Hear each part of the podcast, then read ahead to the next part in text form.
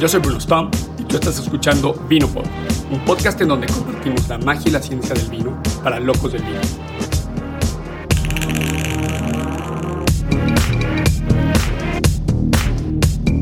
Este episodio es la segunda parte de la influencia que el suelo y el clima tienen con la viticultura. El objetivo de este episodio es comprender la estructura meteorológica y climática del vino para la plantación de la vid. Arranquemos. Se puede decir que el clima ejerce el efecto más profundo sobre la capacidad de una región o sitio para producir uvas de calidad. En todo el mundo, las condiciones climáticas medias de las regiones vitivinícolas determinan las variedades de uva que se pueden cultivar ahí, mientras que la producción y la calidad del vino están influidas principalmente por factores específicos del lugar, decisiones de cultivo y variabilidad climática a corto plazo. En la escala más amplia, los climas de las regiones vinícolas se han comparado históricamente usando el sistema de clasificación climática de Köppen. Este sistema se basa ampliamente en la expresión del clima en la vegetación nativa y combina temperaturas y precipitaciones promedio anuales, estacionales y mensuales para definir regiones homogéneas. Debido a la geografía de las regiones vinícolas del Viejo Mundo, es decir, en Europa, y al uso del sistema Köppen, la producción de vino se ha convertido en sinónimo de climas mediterráneos. Sin embargo, está claro que las regiones vinícolas de hoy abarcan una amplia gama de tipos de clima de Köppen, mientras que el sistema de clasificación climática de Köppen proporciona una amplia generalización de los climas, carece de detalles específicos en los parámetros meteorológicos climáticos y su uso en la idoneidad de la viticultura y la producción de vino. Los factores meteorológicos climáticos individuales que afectan el crecimiento, la producción y la calidad del vino son la radiación solar, las temperaturas promedio, las temperaturas extremas, las heladas de invierno, primavera y otoño, el estrés por calor del verano, acumulación del calor, viento, precipitación, humedad y agua en el suelo. Hablemos de cada una de ellas. Empecemos con la radiación solar. La radiación solar entrante, o también conocida como insolación, proporciona la energía necesaria para el crecimiento y maduración de la uva. A lo largo de las etapas de crecimiento de la vid, la cantidad de insolación es crítica para mantener los niveles óptimos de fotosíntesis.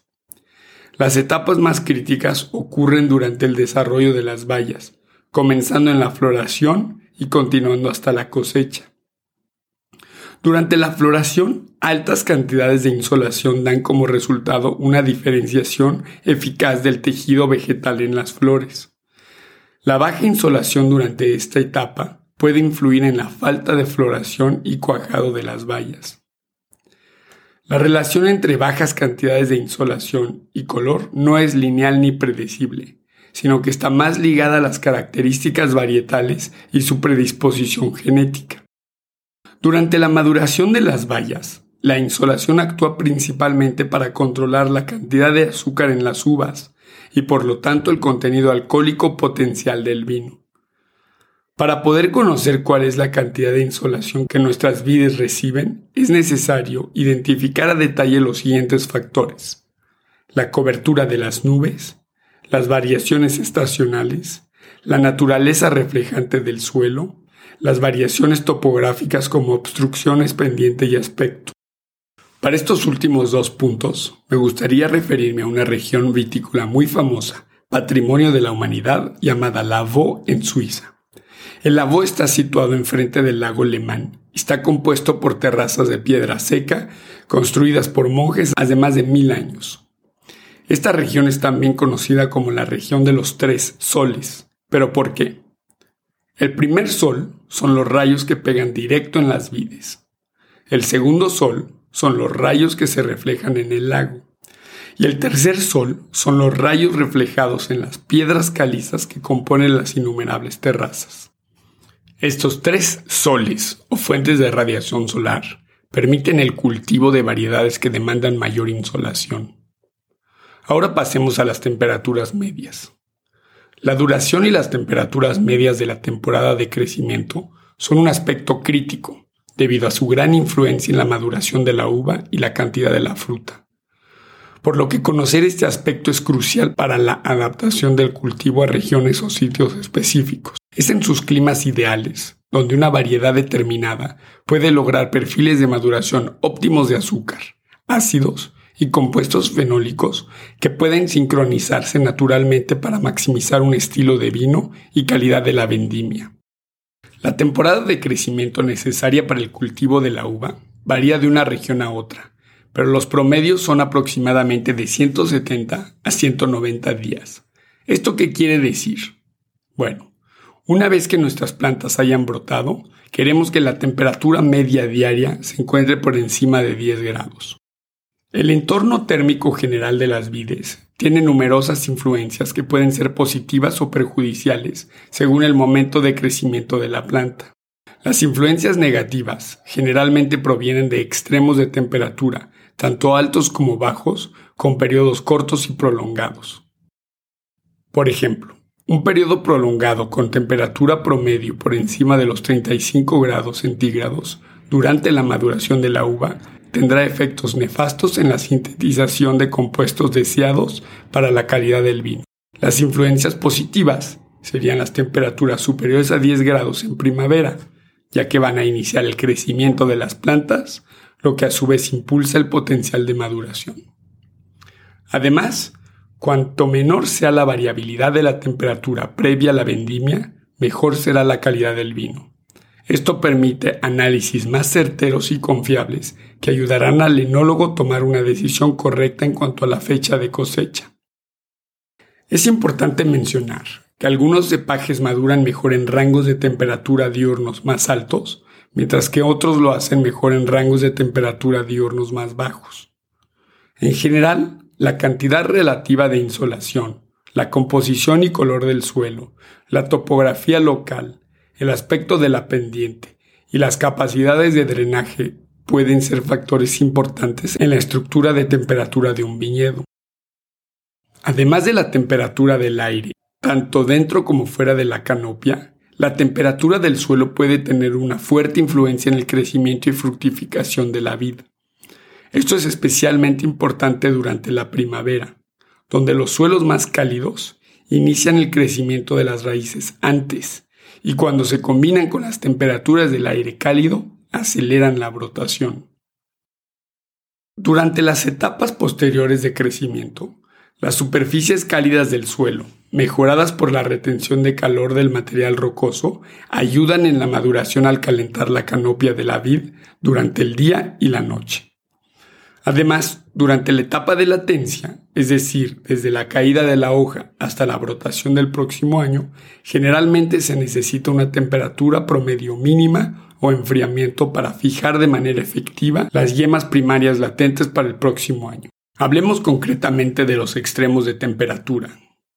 En contraste con las influencias de la temperatura promedio sobre el crecimiento potencial de la vid y el estilo de vino, algunos de los aspectos más importantes de la temperatura individual incluyen el potencial de invierno, lesiones por bajas temperaturas, heladas tardías de primavera y la influencia del calor excesivo del verano en la calidad de la uva.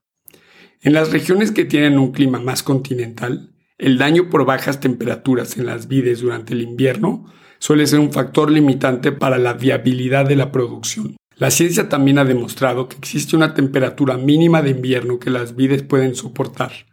Este mínimo varía de menos 5 grados centígrados a menos 20 grados centígrados, con algunos cepajes híbridos más resistentes al frío que otros. Las temperaturas por debajo de estos umbrales dañarán el tejido vegetal por la ruptura de las células, la desnaturalización de las enzimas por deshidratación y la alteración de la función de la membrana. Es importante mencionar que el mínimo de temperatura en una parcela es influenciado por variaciones climáticas a microescala controladas por ubicación y topografía. En primavera, temperaturas prolongadas superiores a 10 grados centígrados inician el crecimiento vegetativo. Sin embargo, durante esta etapa, las temperaturas por debajo de menos 2.5 grados centígrados pueden afectar negativamente el crecimiento de las partes vegetativas de la planta y las heladas fuertes pueden reducir significativamente el rendimiento. Al acercarnos a la madurez de la uva, las heladas pueden provocar la rotura de la uva exponiéndola a enfermedades junto con una pérdida significativa de volumen. La ocurrencia de heladas durante la primavera y el otoño generalmente se presenta en dos formas. Heladas por advección y heladas por radiación. Una helada por advección ocurre cuando las masas de aire frío se llevan a una región con el paso de un frente frío. Las heladas por advección son masas de aire frío que ocurren esporádicamente durante la primavera y el otoño y pueden causar problemas en regiones completas.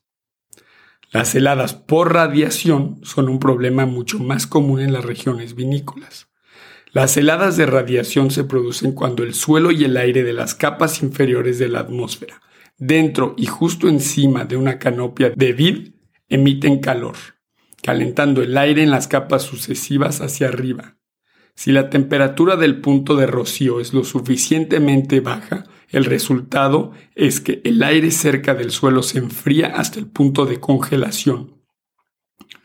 A medida que el suelo y las capas inferiores de la atmósfera se enfrían, la energía térmica perdida se transporta hacia arriba para formar lo que se denomina una inversión térmica por radiación, una situación en la que la temperatura aumenta con la altura desde la superficie.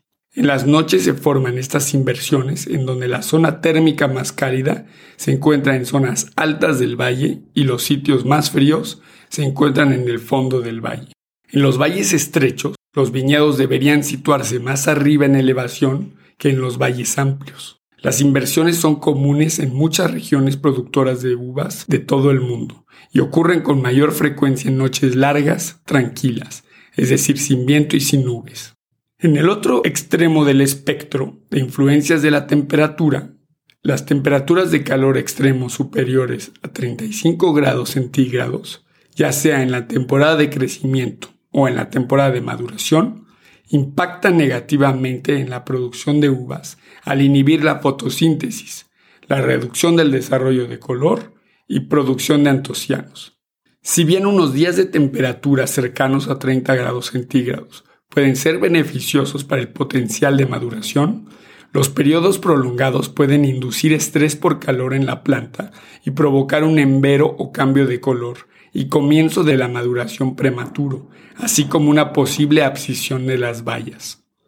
Esto puede provocar una falla parcial o total de la maduración del sabor en nuestro vino. Pasemos a los índices de acumulación de calor bioclimáticos. La caracterización de los mesoclimas en áreas vitivinícolas se realiza comúnmente como expresiones matemáticas integradas de temperatura que permiten el cálculo de índices bioclimáticos. Estos índices se suman típicamente durante un periodo de tiempo importante para el crecimiento y producción de la vid, generalmente durante los seis o siete meses del ciclo de crecimiento y desarrollo de la vid. La relación entre acumulación de calor, crecimiento de la vid y potencial de maduración fue postulado por primera vez por Augustin Pirham de Candolle en el siglo XIX, donde observó que el crecimiento de la vid comenzaba cuando la temperatura media diaria alcanzaba los 10 grados centígrados. A medida que se crearon los diversos índices, cada uno de ellos se relacionó con la tipicidad del vino que se puede producir con clases asociadas con vinos de cultivo de clima frío, vinos de cultivo de clima cálido, vinos fortificados y uvas de mesa. Sin embargo, cada uno de estos índices ha sido criticado de una forma u otra, es decir, demasiado simplista o apropiado para una región y no se ha desarrollado un índice único universalmente validado. Ejemplos de estos índices bioclimáticos son el grado día del índice de Winkler, diferentes formas del índice heliotermal, el índice de calidad de Fregoni, un índice de temperatura latitud y un índice de temperatura promedio de la temporada de crecimiento. Cada uno de estos índices ayuda a definir la idoneidad de una región para la siembra de ciertos cepajes de uva para vino. En mi experiencia profesional, los índices bioclimáticos son meramente informativos. La tarea que todo enólogo, viticultor y loco del vino debe realizar es conocer el meso y microclima de la parcela. Exploremos ahora el viento y su impacto en la viticultura. El papel que juega el viento en el crecimiento de la vid y producción de frutos se debe principalmente a los efectos sobre la salud y rendimiento de la vid, pero también puede influir en el balance del calor de un viñedo. Esto se manifiesta tanto en la naturaleza física, es decir, a través del contacto directo con las vides, como a través de los efectos fisiológicos, como la interrupción de la fotosíntesis al ejercer un cierre de los estomas y la reducción de las infestaciones de enfermedades. Durante las primeras etapas del crecimiento vegetativo, los fuertes vientos pueden romper los nuevos brotes, retrasando e incluso reduciendo el potencial de floración. A medida que las bayas pasan por el envero y la etapa de maduración, los fuertes vientos pueden ser muy efectivos para desecar la fruta, y estos pueden provocar un menor volumen y calidad. Sin embargo, los vientos secos que ocurren durante la noche y temprano en la mañana pueden ayudar a reducir la aparición de enfermedades transmitidas por hongos al limitar la formación de rocío en las hojas y las bayas. Los vientos nocturnos también pueden ser beneficiosos ya que pueden ayudar a limitar la ocurrencia de heladas por radiación. Los vientos locales, generados a partir de la topografía de una región, son muy comunes en las zonas vitivinícolas de todo el mundo. Los vientos locales más comunes son la brisa general de tierra-mar, que afecta a las regiones costeras o las que están cerca de grandes masas de agua, y la brisa de montaña-valle, que afecta a las áreas del interior con un relieve topográfico sustancial y proporciona a las regiones vitivinícolas de verano seco algo definitivamente buscado para un vino de calidad. Si bien los vientos pueden tener efectos tanto positivos como negativos en el crecimiento y maduración de las vides, pueden mitigarse un poco por la ubicación, la topografía y el uso de cortavientos naturales y artificiales. Un ejemplo histórico de cortavientos artificial lo verás puesto en práctica en la viticultura tradicional de Lanzarote, una isla canaria en España. Ahora es importante decir que los cortavientos en una región también pueden servir como una obstrucción para el drenaje del aire frío y podrían empeorar las heladas o las condiciones de congelación. Dejemos el viento y hablemos de las características de precipitación, humedad y balance de agua. Dada su importancia para el equilibrio de la vid, la calidad, el rendimiento de la fruta y la presión de enfermedades, es muy importante comprender las relaciones del agua en cualquier región vinícola. Como tal, estos factores deben evaluarse desde muchos puntos de vista. 1. Humedad atmosférica ambiental. 2. Frecuencia y tiempo de lluvia local. 3. Capacidad de retención de agua del suelo. Además, cada uno de estos aspectos de la disponibilidad de agua se puede evaluar en términos de un balance o presupuesto de agua. La humedad atmosférica es muy importante para regular las demandas de evaporación impuestas a las vides y la aparición de enfermedades fúngicas. Durante las etapas fenológicas de la vid, algunas de las condiciones climáticas que pueden afectar más severamente a las vides y las bayas están asociadas con la humedad. La humedad atmosférica se mide comúnmente como humedad relativa y como tal muestra un ciclo diurno y estacional distinto. La humedad relativa es normalmente más alta primera hora de la mañana, cuando la temperatura es más baja, y mínima durante el máximo calentamiento del día. Los contrastes entre la humedad relativa de la mañana y la tarde son menores en las regiones costeras y son mayores en regiones del interior. Dado que las temperaturas más bajas dan una mayor humedad relativa y dado que el aire frío se acumula en los valles, los niveles de humedad pueden aumentar los problemas de hongos asociados en estas zonas. A lo largo de la temporada, la humedad relativa es más baja durante el verano y es más alta durante el invierno, siendo el contraste entre las estaciones el mayor para los valores de la tarde. En casos extremos, el estrés hídrico resultante de baja humedad relativa puede manifestarse en pérdida de hojas, severas reducciones en el metabolismo de la vid y daño o pérdida de frutos. Incluso los periodos moderados de estrés hídrico pueden reducir sustancialmente el nivel relativo de fotosíntesis, lo que resulta en una menor calidad de rendimiento de la fruta. Ahora, no todo el estrés hídrico es malo. De ser controlado mediante el riego aplicado en los momentos adecuados, es decir, durante el crecimiento y la maduración, Un estrés hídrico nos puede ayudar a mejorar la calidad y controlar el rendimiento. Como los altos niveles de humedad atmosférica permiten que se desarrollen ciertos problemas de hongos, la lluvia durante las etapas críticas de crecimiento y maduración pueden tener efectos devastadores. Si bien la precipitación abundante durante la etapa vegetativa temprana es beneficiosa, durante la floración puede reducir o retrasar la floración. Durante el crecimiento de las bayas puede aumentar la probabilidad de enfermedades fúngicas y durante la maduración puede causar también enfermedades fúngicas, amarillar y diluir las bayas y así reducir los niveles de azúcares y sabor y limitar severamente el rendimiento y calidad. La ciencia sugiere que no existe un límite superior en la cantidad de precipitación necesaria para el crecimiento y la producción óptimos de la vid. Por otro lado, la viabilidad de la vid parece estar limitada en algunos climas cálidos por cantidades de lluvia inferiores a 500 milímetros al año, aunque esto puede superarse con riego regular. Es importante revisar si la legislación local en donde planeas plantar tu viñedo autoriza la implementación de riego. Los eventos meteorológicos extremos, como las tormentas eléctricas y el granizo, son extremadamente perjudiciales para el cultivo de la vid.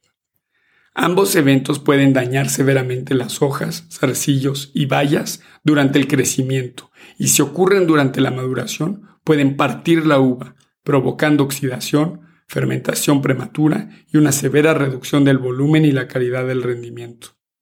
Como integración de muchos parámetros climáticos, un balance hídrico del suelo tiene que tomar en cuenta las variaciones estacionales de temperatura, precipitación y humedad del suelo disponible para dar una estimación de las necesidades de agua, ya sea natural o mediante riego. Un balance hídrico define esencialmente la necesidad de agua de las plantas y de la atmósfera en cualquier región.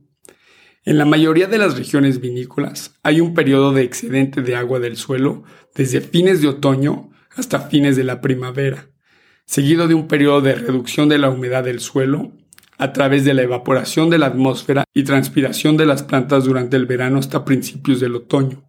La recarga adecuada de la humedad del suelo durante la primavera puede impulsar el crecimiento de la vid y dar como resultado una floración y un cuajado más efectivo de las bayas.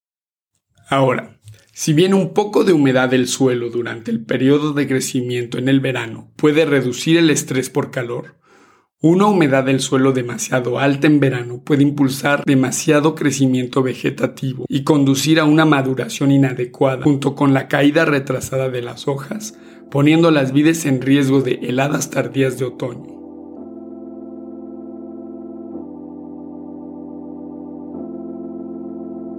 Hasta aquí termina la segunda parte del suelo y clima y su influencia en la viticultura.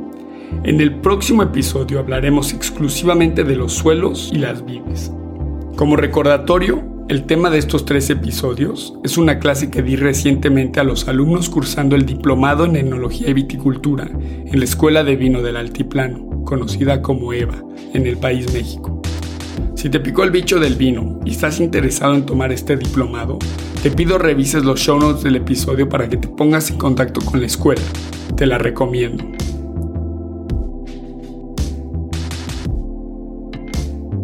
Este episodio fue producido por mí, Bruno Stump.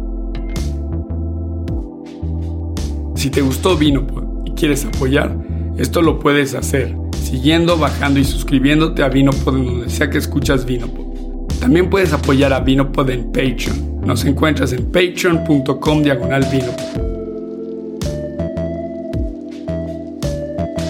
Si quieres saber más acerca de Vinopod y de mí, envía un correo a vinopod.gmail.com. Me despido con este proverbio italiano. El agua para la piel y el vino para la vitalidad.